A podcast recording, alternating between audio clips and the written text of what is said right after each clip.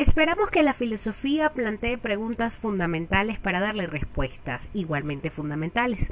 En efecto, la filosofía se preocupa de cuestiones que en principio son urgentes, incluso a toda la humanidad. Por lo general, esas preguntas se le suman otras que ocupan épocas concretas, como la relación entre la razón y la revelación, o la relativa de si existe un progreso en la historia. Soy Ultravioleta y en este podcast conversaremos un poco sobre la filosofía a rasgos generales y sus etapas. Algunos tienen la imagen de que los filósofos son personas ajenas a la vida real, que son un espantajo intelectual, que viven en las alturas etéreas ajenos al mundo, que utilizan vocablos abstractos y realizan afirmaciones tanto incomprensibles como inútiles.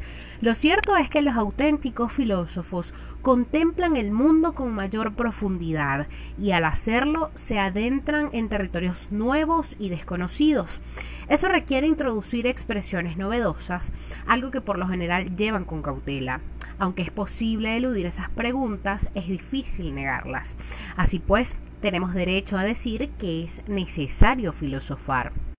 La filosofía no quiere hechizar al mundo en el que vivimos, ni darle tampoco una hondura mística. Tampoco crea ilusiones, sino que busca respuestas convincentes a ciertas preguntas básicas que apenas si podemos evitar. Es cierto que en esa búsqueda puede verse obligada a alterar el horizonte de expectativas de las respuestas y en más de una ocasión incluso las propias preguntas. En sentido estricto y riguroso, la filosofía es relativamente joven y según los datos de las fuentes transmitidas no tiene más de dos milenios y medio. Sin embargo, las preguntas inevitables se plantearon mucho antes y se siguieron tratando también posteriormente fuera de la filosofía.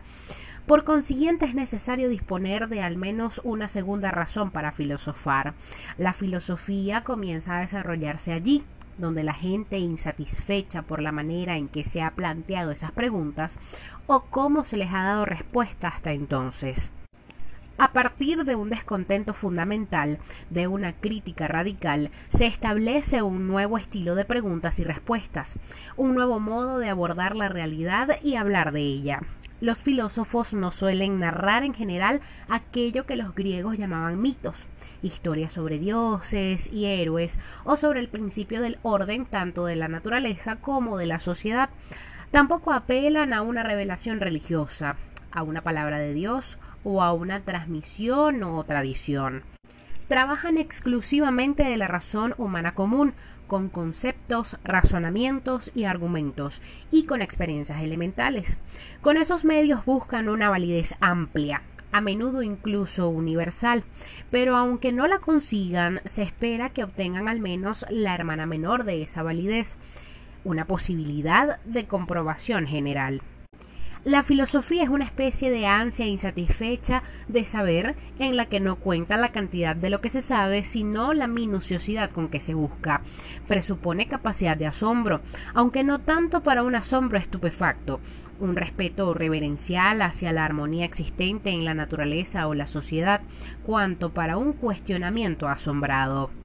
La filosofía, definida por preguntas no susceptibles de respuesta en el marco del saber actual o del presente ordenamiento de vida, surge en tiempos de conflicto, de crítica y crisis. Cuando los modelos explicativos pugnan entre sí o cuando se expresan dudas respecto a la religión u otras instituciones donadoras de sentido. Se necesita poseer la capacidad de cuestionar lo conocido y hacerlo metódicamente pero también con un conocimiento concienzudo del mundo y teniendo en cuenta los propios condicionamientos. Dado que cada uno de los tres medios filosóficos existentes, como el concepto, el argumento y la experiencia, tienen múltiples formas, la filosofía amplía pronto su campo de acción para buscar una relación ordenada. Los griegos le llamaban logos tanto a los conceptos como a los argumentos, y muy en especial a su orden y su forma verbal. El elixir de la vida es el logos, con sus cuatro facetas, el concepto, la argumentación, el orden lógico y el lenguaje. El lenguaje convierte el filosofar en diálogo e incluso en polémica, en discusión, tanto con los contemporáneos como con los grandes filósofos de la historia. En efecto, La filosofía no está compuesta por un tesoro de verdades eternas, sino una búsqueda realizada con otros y contra otros, sin que en ese proceso podamos dar por supuesto un progreso lineal. Filosofar, por lo tanto, significa aprender a no sentir vértigo cuando pensamos, no de forma absoluta y necesaria, pero sí en la mayoría de los casos. Otra cara de la filosofía es que todo se cuestiona desde lo más obvio hasta la propia tradición. La autocrítica es un componente necesario y esencial de la filosofía. Nos enseña a llevar al límite las preguntas sobre el qué y el por qué, a calar cada vez con más hondura, pues en cada caso las respuestas pueden ser diferentes. Así lo dice la historia. Sin embargo, hay una fuerza que las impulsa, el ansia de saber. Aristóteles comienza una de sus principales obras con la acertada frase de que todos los seres humanos aspiran por naturaleza al conocimiento. La filosofía no pretende más, pero tampoco menos, que desplegar plenamente un impulso natural, la curiosidad intelectual. El resultado no es una ventaja, sino una utilidad más allá del desarrollo pleno del saber. La filosofía no busca desarrollar un conocimiento especial paralelo a otros ámbitos del saber, sino llevar a su plenitud la vocación del conocimiento inherente al ser humano. Por lo demás, un saber utilitario no constituye ninguna otra novedad. A quien domina plenamente un saber o una destreza lo llamamos maestro. Los griegos le daban el nombre de sofos, sabio, mientras que otros son maestros en un oficio. En asuntos legales tenemos a los juristas, en la curación de enfermedades a los médicos y etc. En este caso, los filósofos buscan la maestría en el saber. Y dado que se trata de algo muy difícil de lograr, los filósofos, siguiendo a Platón, no reivindican la sofia misma, sino a la filosofía, al amor, a la sabiduría. La filosofía entonces busca una comprensión competente de todo y en general un saber sobre la totalidad de la naturaleza, un saber sobre lo que es bueno y justo de manera universal y absoluta, y en particular un saber sobre el propio saber. La filosofía intenta explicar qué es un concepto apropiado y una argumentación bien fundada, y cómo se organizan conceptos y argumentos en una relación ordenada. Aunque el ansia de saber se da en todas las personas y culturas como una disposición natural, la filosofía en sentido estricto se desarrolla solo en alguna de ellas y dentro de esas culturas únicamente en unas pocas personas. Según nuestros conocimientos actuales, la actitud de llevar al límite las preguntas sobre el qué y el por qué se dio sobre todo entre los griegos y en las culturas vinculadas a ellos. En la India y en China conocemos también algo más que meros brotes del ansia de saber, pero en la India esos inicios aparecen ligados a menudo con doctrinas religiosas y en China están vinculados a teorías políticas y morales. Hay que acotar algo. El propio perfeccionamiento del saber, la filosofía, está vinculado a tres condiciones muy exigentes. En primer lugar, la veracidad del dicho de que los dioses han puesto el sudor antes del premio. Como ocurre con cualquier otra disposición natural, el ansia de saber no se hace realidad sin un esfuerzo. Además, en segundo lugar, la cima de la sabiduría no se alcanza hasta haber superado otras cumbres previas. La filosofía solo surge donde se han desarrollado ya las preguntas sencillas sobre el qué y el por qué, es decir, la sabiduría de la vida y la ciencia común, por ejemplo, en forma de astronomía. En el ámbito donde aparece la filosofía griega, esas cumbres previas las conocemos sobre todo por Egipto y Babilonia.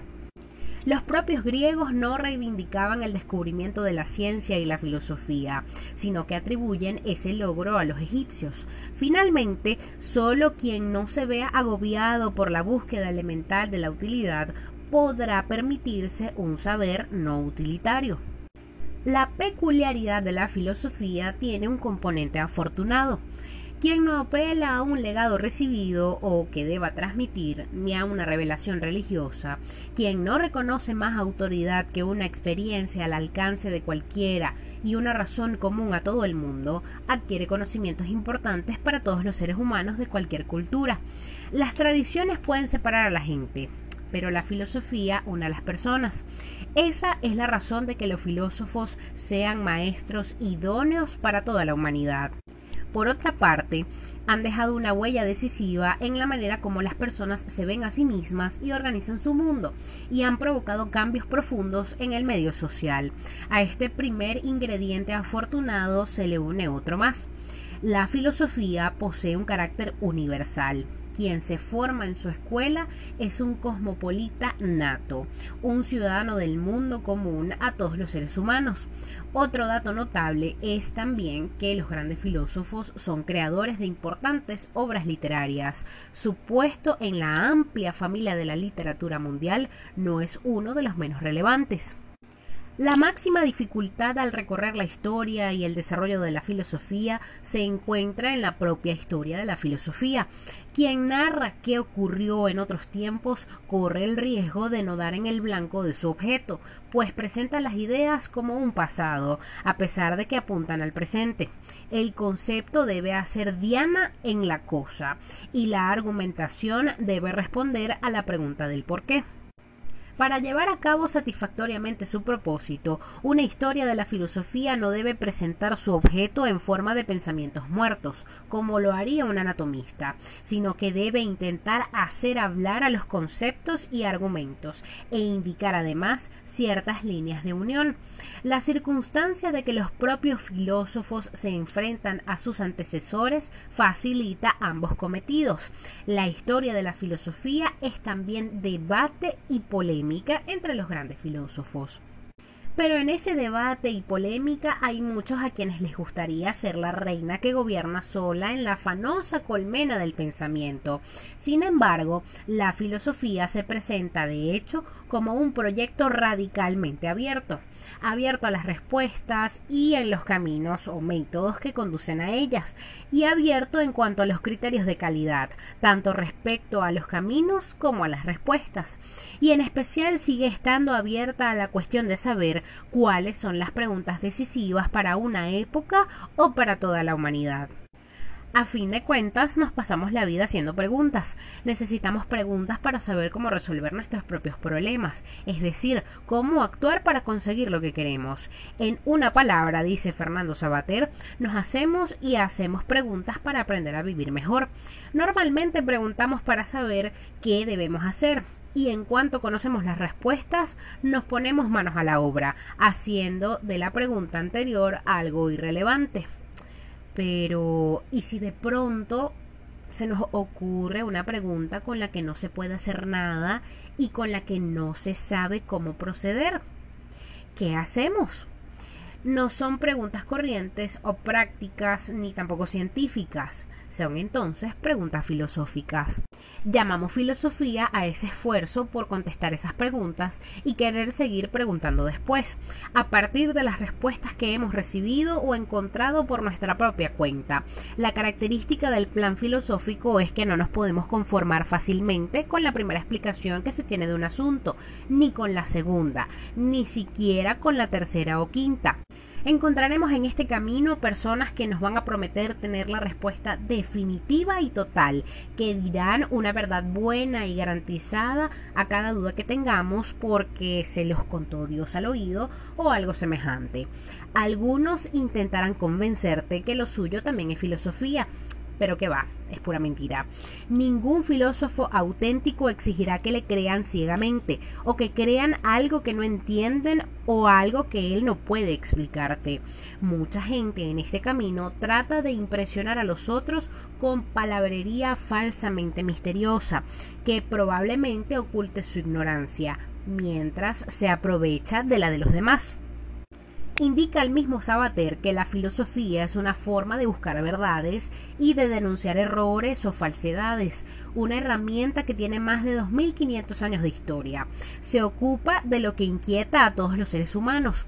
La filosofía lo que hace es mantener viva la pregunta y ofrecer una respuesta que va a seguir acompañando a la pregunta.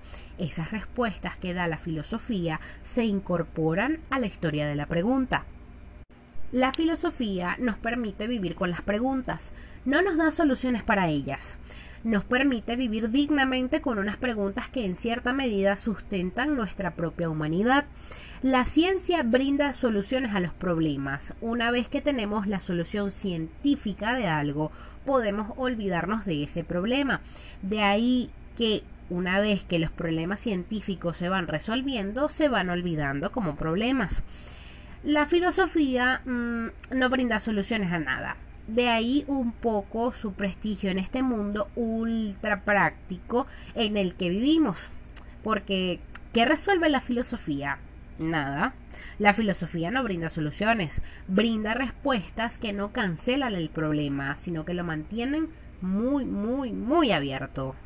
Ella nos enseña a vivir con las preguntas. Aun si la filosofía da respuestas, no son respuestas que nos permitan olvidar la pregunta, son respuestas que nos permiten seguir soportando vivir junto a esa pregunta. Mientras la ciencia nos permite resolver y entender lo que pasa, la filosofía nos permite vivir con lo que pasa, con lo que dura, con lo que se repite, con lo que vuelve, lo que está siempre ahí en el fondo, nuestro destino más íntimo, y eso es racional. Racional también es tratar de comprender las cosas que sabemos que no vamos nunca a poder cancelar como preguntas, pero que nos harán más soportable el vivir volviendo una y otra vez a ellas. Por ello, los filósofos de hace 300 o 400 años siguen siendo válidos en algunos aspectos. El filósofo sigue contestando cosas y uno puede seguir leyendo a Séneca y contestar problemas personales, porque esos problemas nunca pasan de moda aunque quizás el lenguaje y determinadas fórmulas no sigan siendo las mismas de siempre. Siendo así, este viaje tiene varias etapas que a efectos académicos y meramente académicos se resumen en varios periodos, como la filosofía antigua, la medieval, la renacentista, la moderna, la filosofía de la ilustración y la filosofía contemporánea.